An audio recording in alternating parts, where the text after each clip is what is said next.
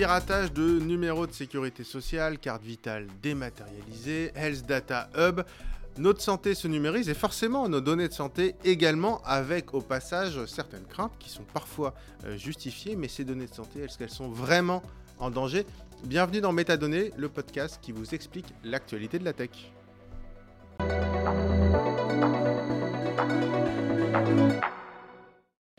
Salut euh, Baptiste Salut. Baptiste Robert, euh, patron euh, de Predictalab et hacker éthique. Alors Baptiste Robert, je suis ravi que tu sois avec nous dans Métadonnées. On échange, on se connaît bien numériquement.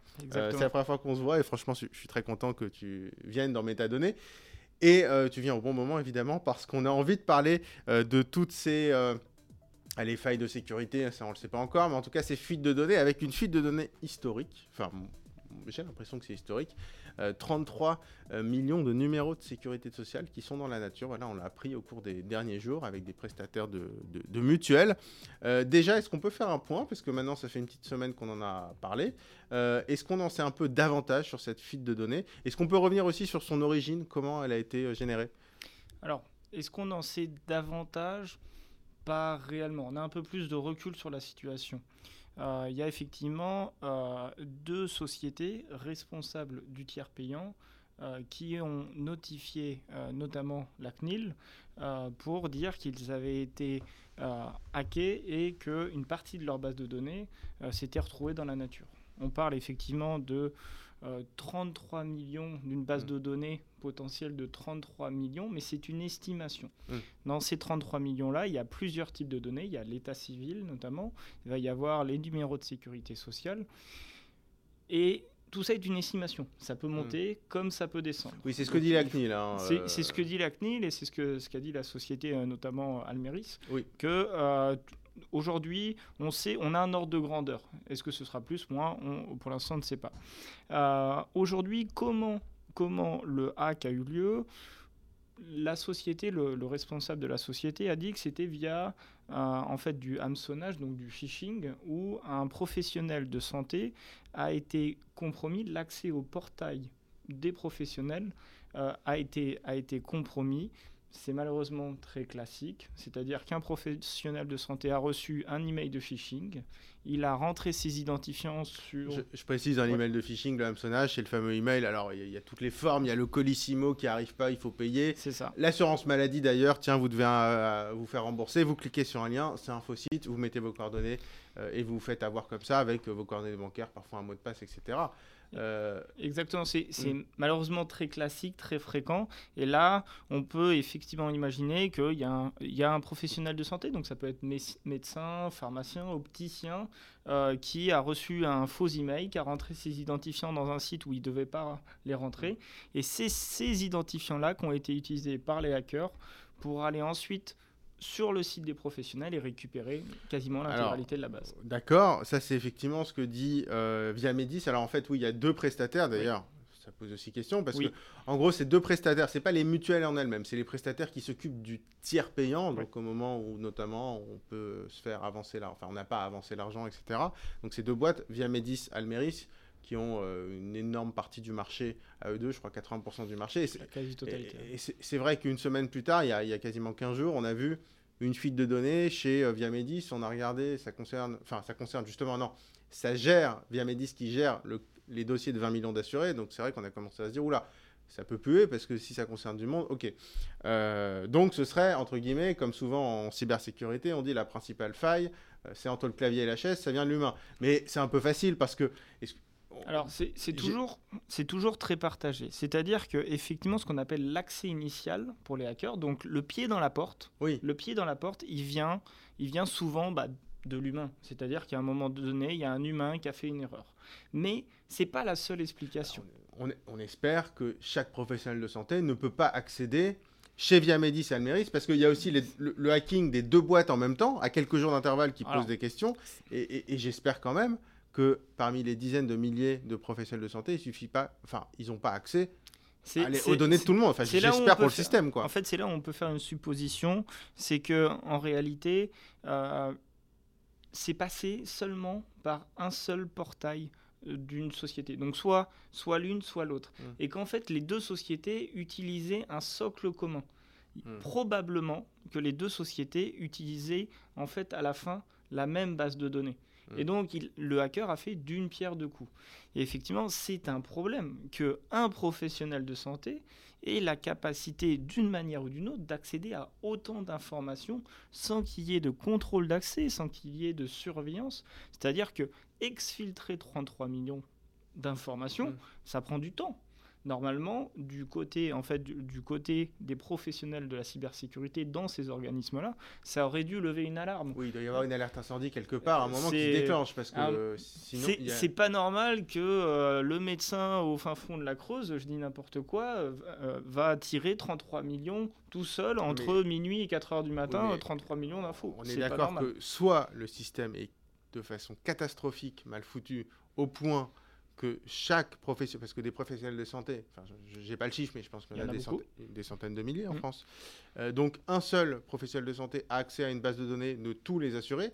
Donc, soit le système est quand même assez mal foutu, soit ce qu'ils disent pas, c'est que ça suffit pas et qu'il y, a en plus une faille de sécurité qui a été exploitée. Il y a, dans, tous les cas, il y a soit une faille de sécurité ou soit en fait euh, trop d'informations qui ressortent. C'est pas une faille de sécurité en tant que telle, mais c'est un manque de protection. Hmm. Donc c'est c'est très très proche, mais globalement en fait, c'est probablement que ce portail de professionnels là, il permettait aux professionnels de santé, quels qu'ils soient, bah, d'un peu prendre. il y a un problème de gestion d'accès en fait, de droit, de gestion des droits exactement. Et c'est l'hypothèse la plus probable.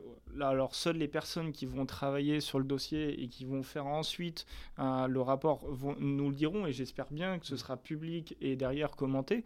Mais euh, mais c'est probablement un problème de droit d'accès et le hacker a eu ces accès-là, il a vu que c'était open bar, il a, tout, il a pris toutes les informations et il est reparti.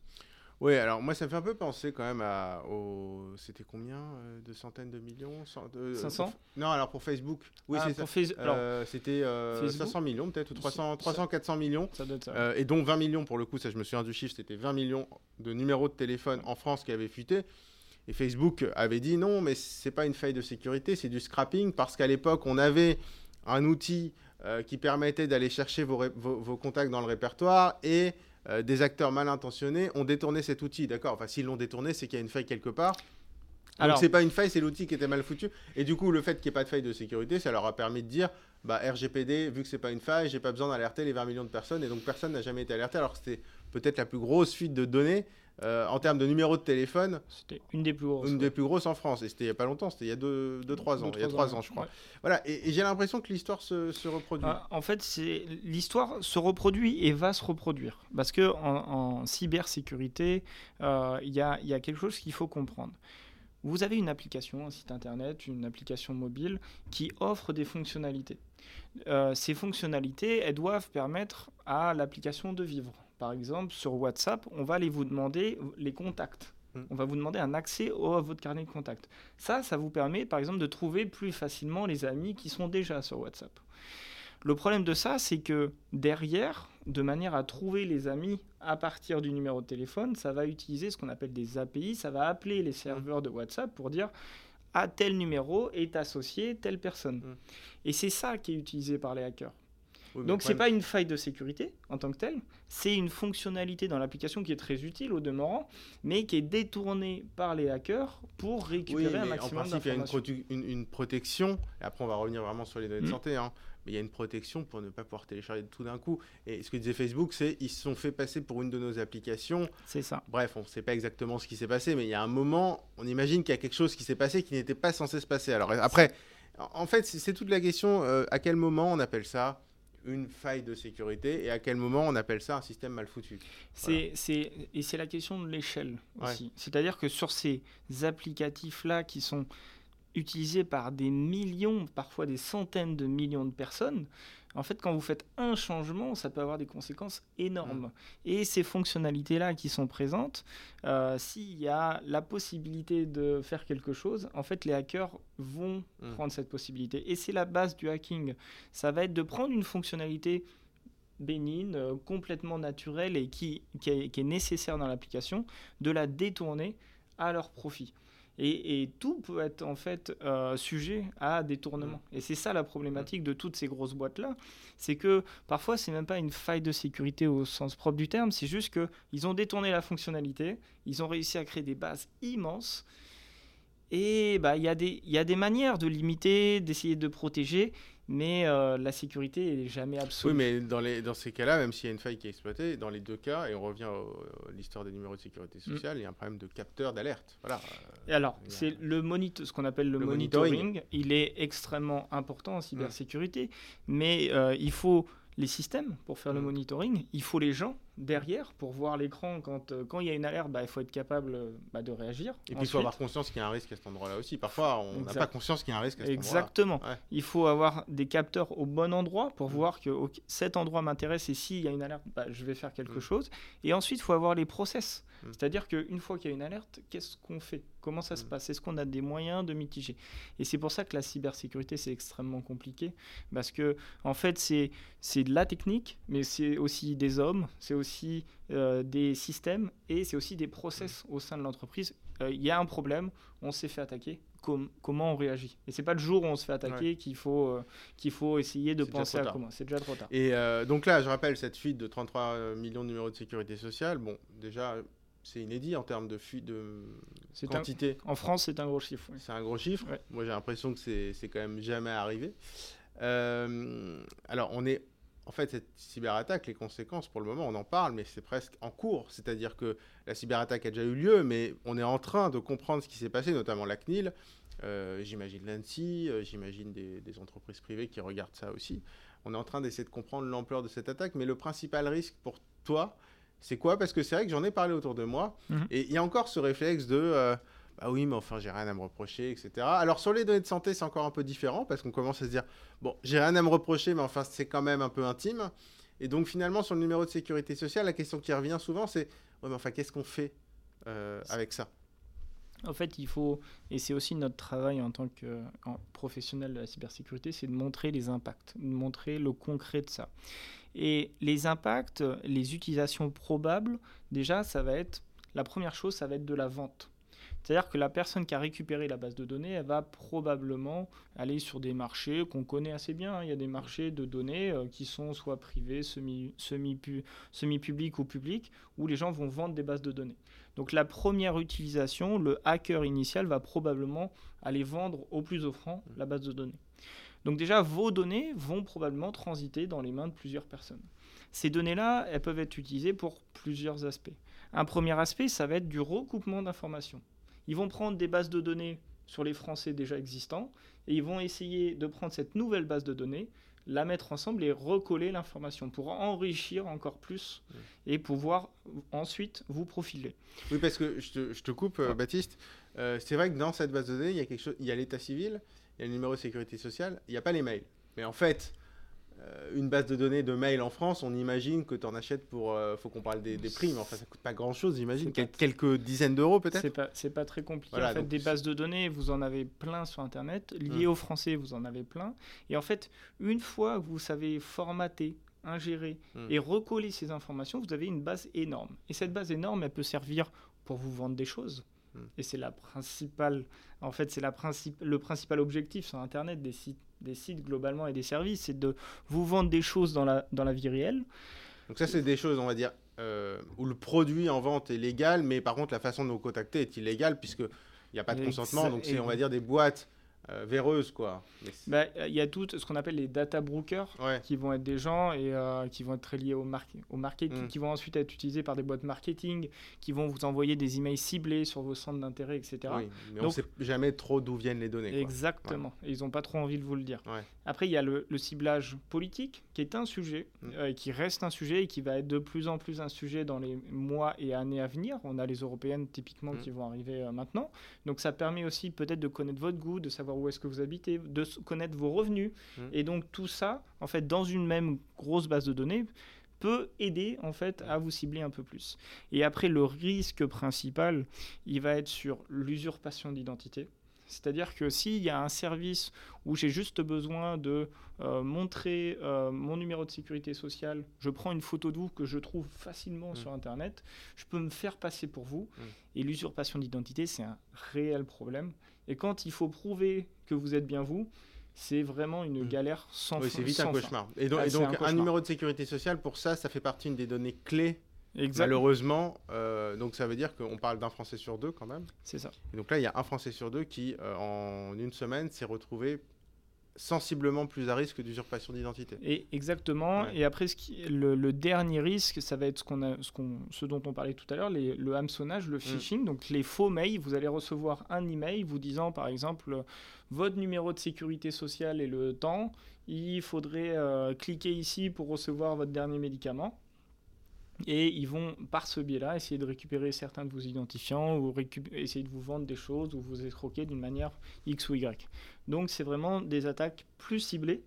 Et en fait, dans le hacking, plus je vais avoir des informations personnelles sur vous, euh, plus mon attaque va être efficace. Mmh. Parce que ça va vous parler. Si vous ouvrez votre email et que vous voyez votre numéro de sécu, de, manière cognitive, vous allez, cognitive, vous allez vous dire ah bah oui, c'est hmm. légitime en fait. Ils ont mon numéro de sécu, bien sûr que c'est légitime. bien sûr. Et ça va mieux marcher. On va, on, va, on va être beaucoup plus tenté de cliquer sur le lien, sachant qu'il y a le numéro de sécu, euh, il y a le nom de la mutuelle, il y a même la liste des garanties. Donc on peut même parler d'un remboursement précis en tentant des, euh, voilà, des, des, des éléments encore plus précis sur des potentiels rendez-vous médicaux, etc.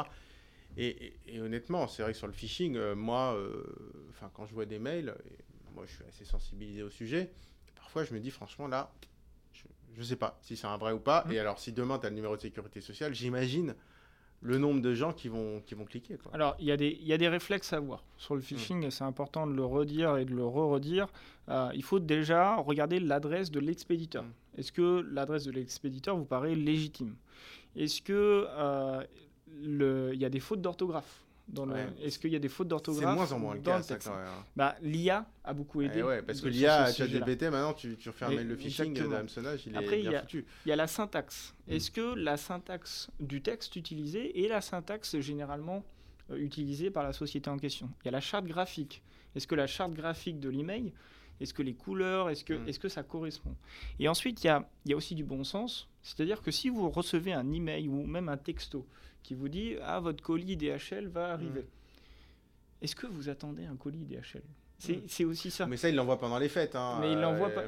Donc, où 80% de la population attend un colis. Exactement. Et en fait, il joue sur ce biais-là. C'est-à-dire mm. que sur ces périodes-là de fête où vous allez probablement recevoir quelque chose, les gens se disent Ah oui, je reçois quelque chose ils ont commandé sur Amazon, ils attendent pas de colis DHL, mais ils se disent ah c'est un colis donc c'est pour moi. Mais là du coup sur, les numéros de sécurité sociale, euh, ça risque d'être des, mails du type euh, assurance maladie, des, faux mails de l'assurance maladie. Alors il faudra aller voir le nom euh, du, nom de domaine justement, est-ce que c'est bien Amélie, etc.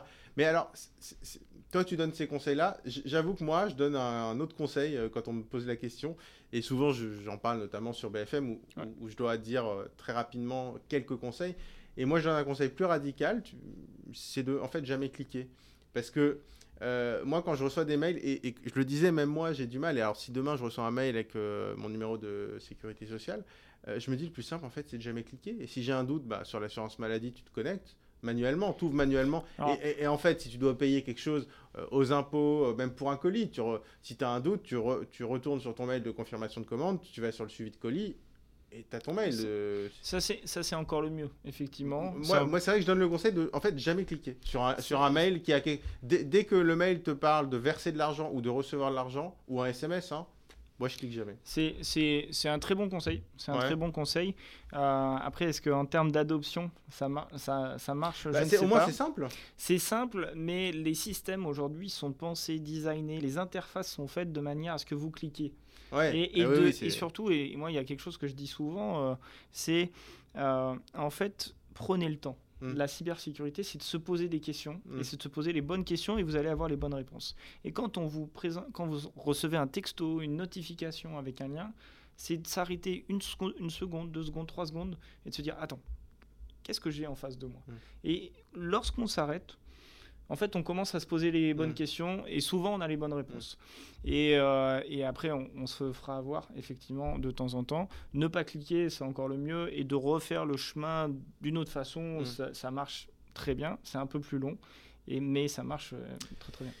Euh, alors toi, évidemment, bah, tu, tu, regardes ce qui se passe dans le monde des hackers, hein, puisque tu es un hacker, es un hacker éthique, on le précise, euh, mais tu, tu, tu, vas voir euh, les sites, pas forcément, parfois sur le dark web, mais d'ailleurs c'est pas forcément sur le dark web, que... où sont en vente les bases de données, cette base de données gigantesque, est-ce que tu l'as vu popper, apparaître quelque part pour le moment? de, de, mon côté et de, de, ma petite fenêtre qui vaut ce qu'elle vaut, aujourd'hui moi j'ai pas vu cette base de données circuler pour le moment ce qu'il faut savoir, c'est que, euh, et contrairement à ce, que, à ce que les gens pensent, un bon hacker, c'est celui qu'on n'entend pas. Ce hmm. C'est pas celui qui est ici, hmm. par exemple.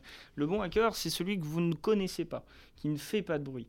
Et donc, la personne qui, euh, qui est derrière ce hack des 33 millions de numéros de sécu, notamment, c'est pas forcément une très bonne opération pour lui. Parce que il a eu beaucoup de lumière sur lui, et hmm. donc il va avoir beaucoup d'autorité à ses trousses et c'est pas une très bonne c'est pas une très bonne donc il va pas la mettre forcément sur le plus gros forum de hackers euh, où il va se faire est malin, euh, attraper tout ça moi si j'étais lui je ferais programme minimum je garderais ça au chaud. De toute façon les numéros de sécurité sociale ils, sont vont, à vie. ils vont pas changer. Bah et euh, je, je ferai le moins de bruit possible puisqu'il a attiré beaucoup trop d'attention sur lui.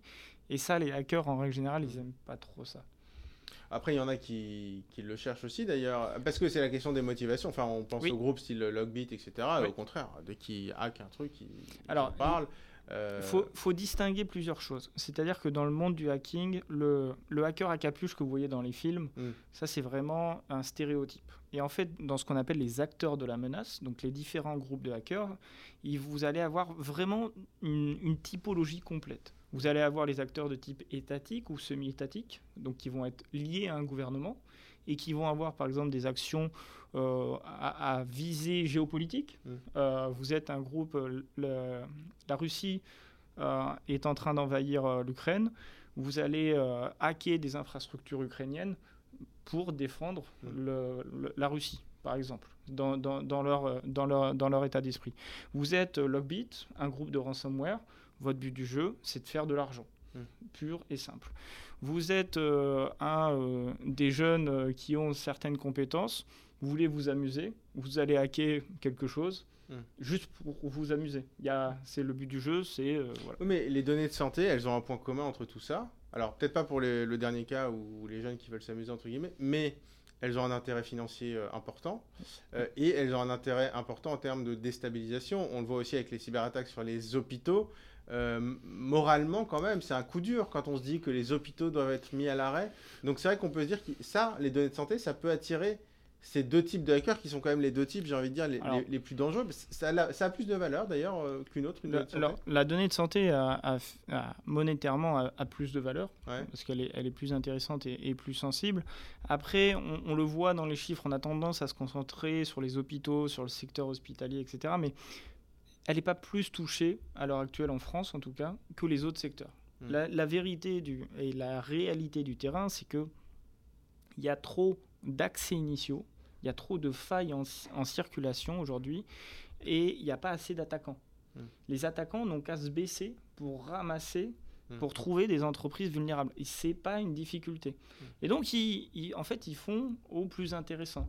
Quelle est la boîte la plus grosse, la plus importante, qui sera susceptible de payer et qui est vulnérable? Ou, alors, ils peuvent aussi prendre des, volumes moins importants, euh, mais bien plus sensibles. Et je pense notamment à une, cyberattaque d'il y a un an ou deux euh, sur c'était Dedalus, euh, une boîte qui, qui, fait des logiciels pour des laboratoires d'analyse. 500 000 personnes, on ne parle pas de 33 millions, enfin 500 000, c'est quand même pas rien. Et là, ils n'ont pas chopé le numéro de sécurité sociale. Ils ont chopé, c'était dans plusieurs régions en France. C'est ça. Ils ont chopé des, des, des résultats d'examen d'analyse médicale. Euh, donc, c'est là, c'était très sensible parce qu'on avait des gens, par exemple, difficilement faire plus sensible. Qui avaient le HIV. enfin, on, a, on avait vraiment des gens des, avec des, des, maladies où on connaissait en fait leur, leur, leur état de santé. En termes de potentiel d'extorsion de fonds d'extorsion d'individus, c'est aussi euh, impressionnant qu'il monte d'ailleurs. C'est terrible. C'est terrible. C'est terrible et en termes même psychologiques. Euh, c'est-à-dire que si je vous envoie, si vous êtes atteint d'une maladie grave, et que je vous envoie un email en disant cliquez ici pour consulter vos derniers résultats, eh vous allez cliquer et c'est bien normal et je vais pas, on peut pas mettre la faute sur les gens de dire bah oui vous êtes inquiet, c'est votre santé, c'est très intime. Oui, ou alors je sais que vous avez cette maladie qui peut vous nuire si j'en parle parce que j'en sais rien, mm. professionnellement vous, vous en avez pas parlé vous me donnez 10 000 euros, sinon je, je le publie. après, il, y a, il faut distinguer euh, deux choses en termes d'attaque. Il y a les attaques qui vont être très ciblées. Je veux euh, t'attaquer toi, Raphaël, mm. et donc je vais essayer de trouver des leviers sur ta personne. Est-ce que tu es malade? Est-ce que tu as des problèmes de jeu? Mais ça peut être aussi dans l'autre sens l'occasion qui fait le larron, si je puis dire ça. C'est-à-dire, je vois des données, tiens, j'ai sur les 500 000, j'en ai 10 000 qui ont une maladie euh, qui chercherait à cacher ou qui pourrait être une maladie sur laquelle on peut ne pas avoir envie de communiquer eh ben, je vais les cibler en tentant de l'extorsion individuelle, mais sur 10 000 personnes. En règle générale, on, le chemin pris est, est, un peu différent. C'est-à-dire que dans ces 500 000 données, on va aller voir s'il y a des gens connus. Et là, pour le hmm. coup, c'était le cas. Dans ces 500 000, il y avait des hommes politiques. Et c'est de dire, ah tiens, il y a un homme politique, là j'ai ces informations, bah, je vais pouvoir essayer le faire chanter parce que ça va lui nuire en termes d'image si jamais je publie les informations que j'ai trouvées. Il y a, y a cette, euh, cet aspect en fait en entonnoir, je prends beaucoup de données et je redescends pour essayer de trouver des gens intéressants. Et après, il y a l'aspect automatisation. C'est-à-dire que j'ai pris 500 000 données et sur les 500 000, bah, je vais attaquer les 500 000 en même temps. C'est-à-dire que je vais automatiser l'envoi. je, fais de la masse. Je, fais, de la masse. Et sur, j'envoie mon filet. Et sur les 500 000, c'est sûr qu'il y en a qui vont cliquer. C'est sûr qu'il y en a qui vont mordre à l'hameçon. il, y a, deux écoles. Quoi. Il y a le chalutage et il y a la pêche Exactement. Au, à l'hameçon. Et, et, ce qu'il faut vraiment comprendre, c'est que dans le, le paysage aujourd'hui de la cybercriminalité, on a en face de nous des professionnels. On a des gens qui sont. Qui sont c'est une industrie. Et donc, ils, ont les méthodes, ils ont la capacité d'envoyer comme ça sur des chiffres aussi grands que ça. Et c'est pas du tout un problème. Mm. Donc, quand euh, il y a 500 000 données, 1 million de données, on peut très bien aller envoyer un message à 500 000 personnes, à 1 million de personnes, et essayer de voir si ça répond. Et après, pour, je, reviens sur ce que tu disais sur la déstabilisation. C'est intéressant parce qu'on va avoir les JO là, ah dans quelques mois. Et pour déstabiliser un événement ou déstabiliser un pays, il y a plusieurs manières. Mais ce qui va m'intéresser, si je suis par exemple un État, ça va faire de. C'est pas vraiment le. De, ça, va être de faire un coup d'éclat. Je vais vouloir attirer l'attention sur moi. Et donc, je vais essayer de rendre inopérant un hôpital. Ça, c'est une déstabilisation. Ça a déjà été fait à Corbeil-Essonne il y a quelques, Exactement. mois. Et ça, c'est une opération réussie, entre guillemets, parce que, euh, pour, pour de la part des attaquants, parce que ça fait beaucoup de bruit. Mm. Ça a eu un vrai effet et ça montre la faiblesse de l'adversaire. Mm. Regardez, je peux faire tomber un de vos hôpitaux. Et le pire de ça, c'est si on, on, fait une attaque coordonnée. Mettons demain, imaginons demain qu'en réalité Corbeil-Essonne ce soit un test mm. et qu'on puisse faire ça sur plein d'hôpitaux, mais en même temps. Mm. C'est terrible, c'est terrible. Et c'est pour ça que la cybersécurité est un sujet et doit être un énorme sujet encore plus aujourd'hui. Alors, euh, je vais euh, redescendre à l'échelon individuel cette fois parce qu'on a parlé aussi cette, euh, cette semaine de la numérisation des documents d'identité avec l'application France Identité qui a été lancée officiellement avant, c'était en version bêta, qui a été lancée là, mercredi 14 février. Avec l'arrivée, donc il y avait déjà la carte d'identité, du permis de conduire, on en a beaucoup parlé, mais la prochaine étape, c'est la carte vitale. Alors, pas forcément dans l'application France Identité, c'est un peu flou. Gabriel Attal avait évoqué le fait de la mettre dans France Identité. Bon, finalement, a priori, pour des raisons de cloisonnement, sera plutôt dans une application dédiée, donc une application carte vitale. Euh, pour toi, est-ce que c'est un, risque supplémentaire? Alors, pour répondre à la question, oui, mais il faut nuancer. C'est-à-dire qu'en en, cybersécurité, il y a la notion de surface d'attaque. Hmm. Plus vous rajoutez des choses connectées, des ordinateurs, des applications, plus potentiellement, bah, vous donnez une porte d'entrée à des attaquants potentiels. Ça, c'est dans un hôpital avec 50 000 logiciels interfacés, pas mis à jour, etc. Exactement. Comme dans plein d'administrations. Et en fait, c'est pareil dans votre téléphone. C'est-à-dire que si dans votre téléphone, vous mettez plein d'applications avec de la donnée intéressante dedans, et oui, l'ajout d'une application supplémentaire est un risque potentiel. Potentiel. Ça ne veut pas dire que ce sera pas bien fait. Au contraire, de l'autre côté, ce qu'on peut dire déjà sur ces applications-là, que ce soit France Identité ou l'application pour stocker la, carte vitale qui va arriver, c'est que c'est sur un mode décentralisé. Et ça, il faut reconnaître que c'est une très bonne chose. Donc il n'y a pas de centralisation globale de toutes ces informations-là dans une grosse base de données qui, elle, pourrait potentiellement être hackée. Donc votre carte d'identité restera de manière sécurisée sur votre téléphone. Donc si vous faites hacker votre téléphone, oui, ils auront votre carte de vitale et c'est un problème. Mais ils auront aussi plein d'autres choses. Mm. Euh, ce qu'on peut dire, c'est qu'ils n'auront pas l'intégralité des cartes vitales des Français. En fait, ce que tu expliques, et d'ailleurs c'est la même chose pour les permis pour France Identité les permis de conduire carte d'identité, c'est qu'il n'y a pas de, de, base de données qui est créée, c'est que les données sont stockées finalement localement. Euh, et donc finalement, bah, en fait, on ne peut pas pirater tout le monde, on peut pirater téléphone par, euh, par téléphone. Et, moi, je me souviens de. Je suis allé à Google I.O. en 2018 ou 2019. Donc, Google I.O., c'est la conférence organisée, qui était organisée par Google à l'époque et qui était ouverte à, ouverte à tous euh, sur, en Californie dans leur, dans leur headquarter. Et euh, déjà à l'époque, ils présentaient ça euh, sur Android en mm. disant regardez, on a fait un test en Californie, on peut mettre le permis de conduire, la carte mm. d'identité sur les téléphones Android et ce sera dans l'OS. Mm. Donc on sait faire depuis longtemps. C'est pas une très, très grosse innovation. On non, sait faire depuis un moment. quand même que et Apple le permet aussi dans l'appli carte. En fait, on met ses cartes bancaires, etc. Exactement. Euh, si ce n'est que là, quand on est américain, un État américain, on peut se dire on passe par Apple et Google. Quand on est français, on dit on va peut-être pas mettre les pièces d'identité chez Apple et Google. Et c'était la même question d'ailleurs, je me souviens pour euh, tous anti-Covid. On fait une solution souveraine, quoi. C'est-à-dire que c'est stocké, euh, sur des serveurs français et pas chez Apple et Google, quoi. C'est alors, c'est faut distinguer deux choses. C'est-à-dire que la carte vitale va être stockée sur votre téléphone et les métadonnées mmh. associées à votre utilisation de l'application, etc., vont être stockées sur des serveurs français. Oui, mais les métadonnées, on le rappelle justement, euh, c'est est-ce que j'ai ouvert l'application, est-ce que ma carte vitale a été utilisée, etc. Donc, on va dire que ça peut être un peu moins sensible. Et, ces métadonnées-là, donc, sont stockées sur des serveurs français. C'est ça. Voilà. C'est ça. Et alors, euh, en parlant tiens, des, hébergeurs, euh, un sujet euh, qui revient souvent sur la table, puisqu'on parlait de souveraineté numérique, la CNIL qui vient aussi d'annoncer qu'elle donnait son aval. Alors, dans l'avis de la CNIL, on sent que c'est un peu, bon, on donne notre aval, mais on n'a pas le choix et démerdez-vous, à Microsoft pour héberger le, les données du Health Data Hub donc le grand euh, centre de, données. Euh, ça a été assez critiqué. Déjà, tu peux nous rappeler ce qu'il y aura dans ce fameux Health Data Hub? Alors, de mémoire, sur le, le HDH, euh, ça va être un, pardon, ça va être un, ensemble de bases de données. Mmh. justement, pour pas faire une base de données globale, ce qu'ils avaient dit, c'est que ça va être un ensemble de bases de données qui vont permettre de faire des tests et pour permettre une expérimentation sur ce sujet. Donc que des données de santé des Français. Que des données de santé.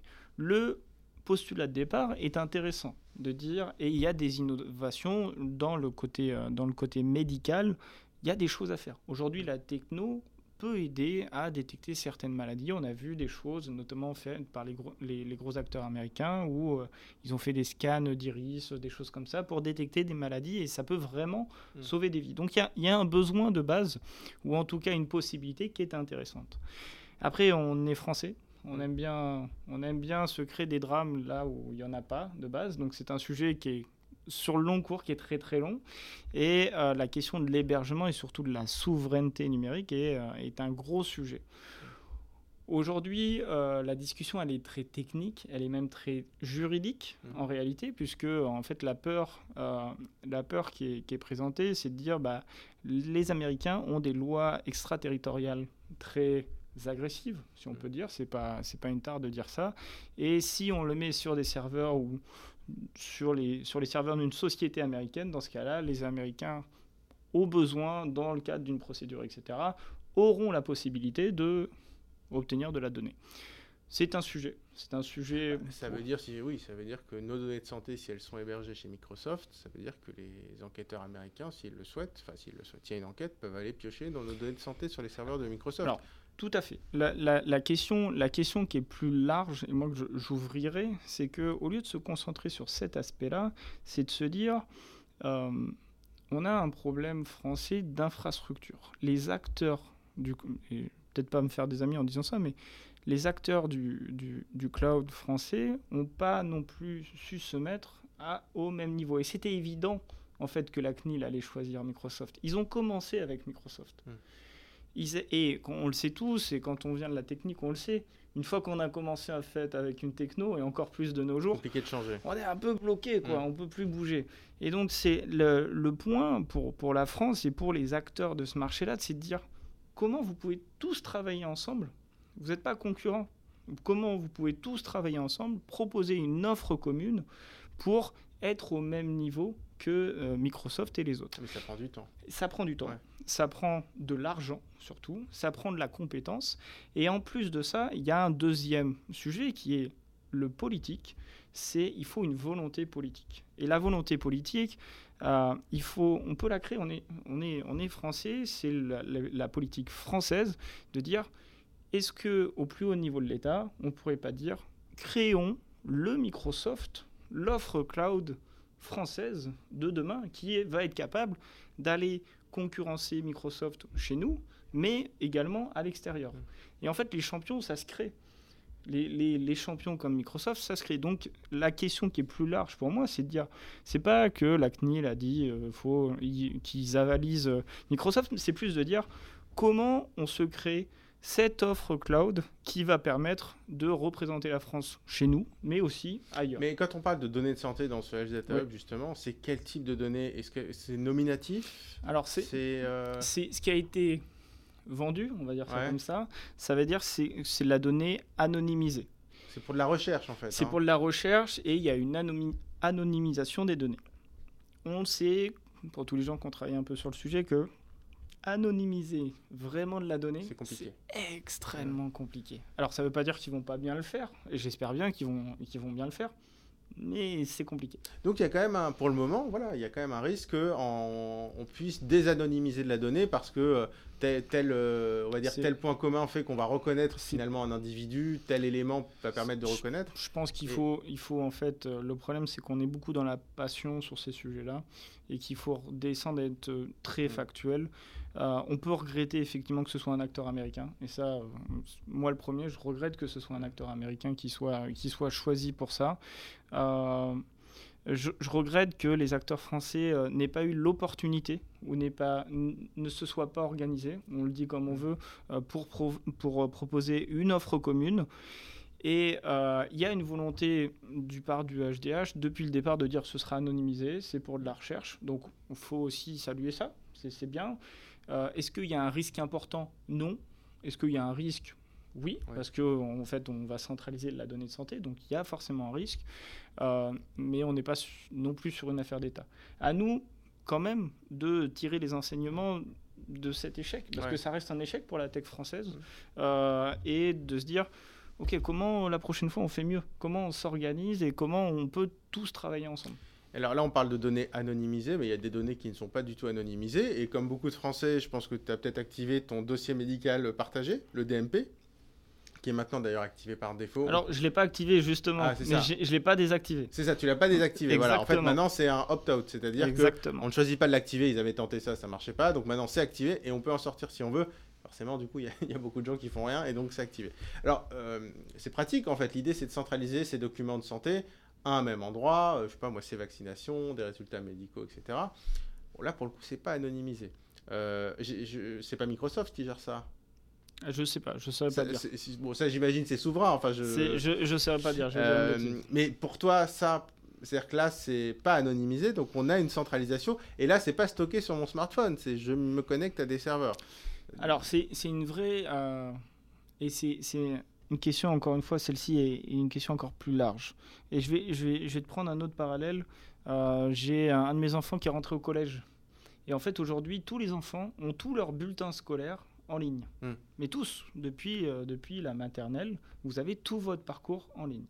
Et en fait, cette centralisation de vos données de tout petit à maintenant, ça va vous suivre. C'est un dossier sur vous, c'est des dossiers sur vous qui potentiellement vont vous suivre, vont potentiellement être hackés un moment dans leur vie, peut-être pas aujourd'hui, peut-être pas demain, mais après-demain, c'est la vie est longue.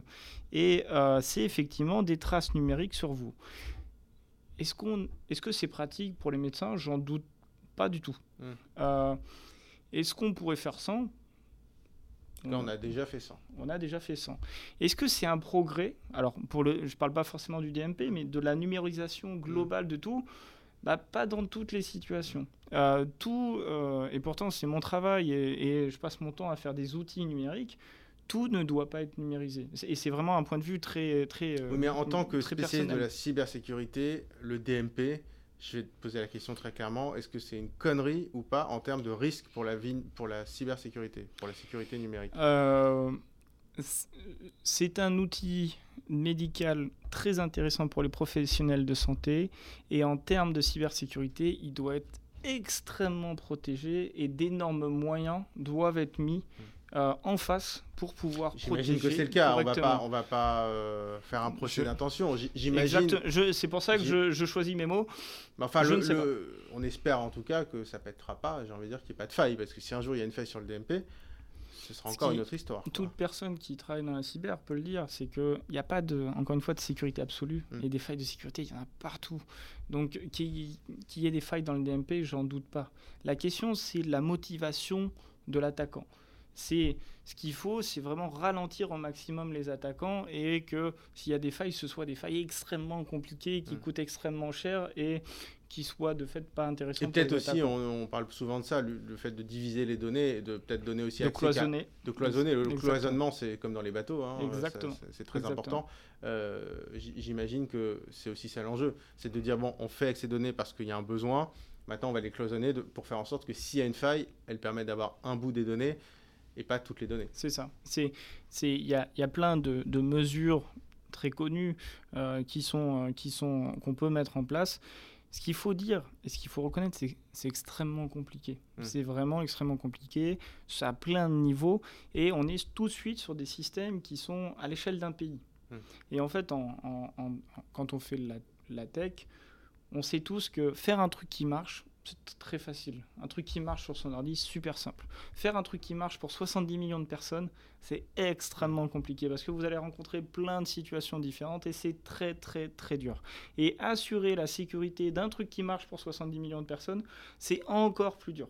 Donc c'est une tâche qui est gigantesque, qui nécessite de l'argent. La cyber, c'est de l'argent.